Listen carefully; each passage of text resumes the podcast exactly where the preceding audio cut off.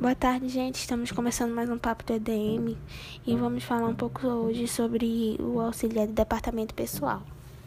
Vocês sabiam que não é necessário ter uma graduação em instituição de ensino superior? Pois é, o profissional pode alcançar uma colocação na área fazendo um curso profissionalizante e integrar o mercado em um menor período de tempo. Pois é. O profissional também é responsável por auxiliar o processo de admissão e demissão de funcionários. Também presta auxílio na administração do pessoal, como folha de pagamento, rescisão, folha de ponto, etc. Ele pode atuar também como no próprio setor de departamento de pessoa da empresa, quanto também nos setores de recursos humanos e administração. Mas isso vai de empresa para empresa. Em algumas empresas, ela pode haver uma divisão maior na área de recursos humanos. Por isso, é preciso entender bem a diferença entre assistente de recursos humanos e assistente de departamento pessoal.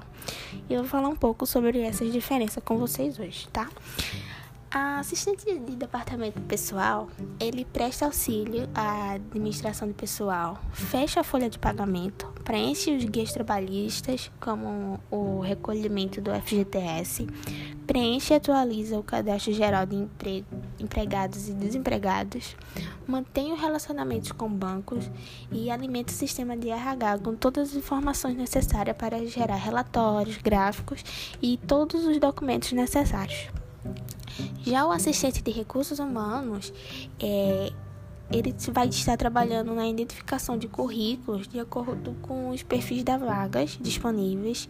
Também ele ajuda em todas as etapas de recrutamento e seleção. Auxilia também a integração de novos colaboradores e dá assistência em todos os programas de RH, com benefícios, ações para melhorias, treinamentos e desenvolvimentos. Mas vale ressaltar aqui que isso vai de empresa para empresa, tá? É, não vou falar muito sobre. Não vou falar, na verdade, sobre salário, porque isso varia de empresa para empresa também e de estado para estado, tá? Mas qual o, perfil desse profissional? Esse profissional, ele precisa ter a capacidade para lidar com o público, saber se comunicar, Comunicação nessa área é muito importante, tá? Tem que ser clara e direta mesmo. Ter paciência, ser confiável, ser responsável, ser proativo. Ter atenção aos detalhes, isso é muito importante porque eles vão mexer em documentos e dados o tempo todo.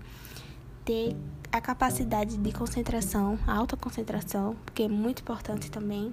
Ser organizado e ser dinâmico. E um ponto também que é muito importante é para qualquer profissional, ele precisa ter a coragem para admitir os seus erros, tá?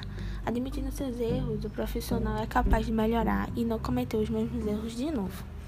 E é isso, pessoal. Esse foi o nosso podcast de hoje. Espero que vocês tenham gostado. É, e foi isso. Obrigada por, por ouvir mais um papo de ADM. Tchau!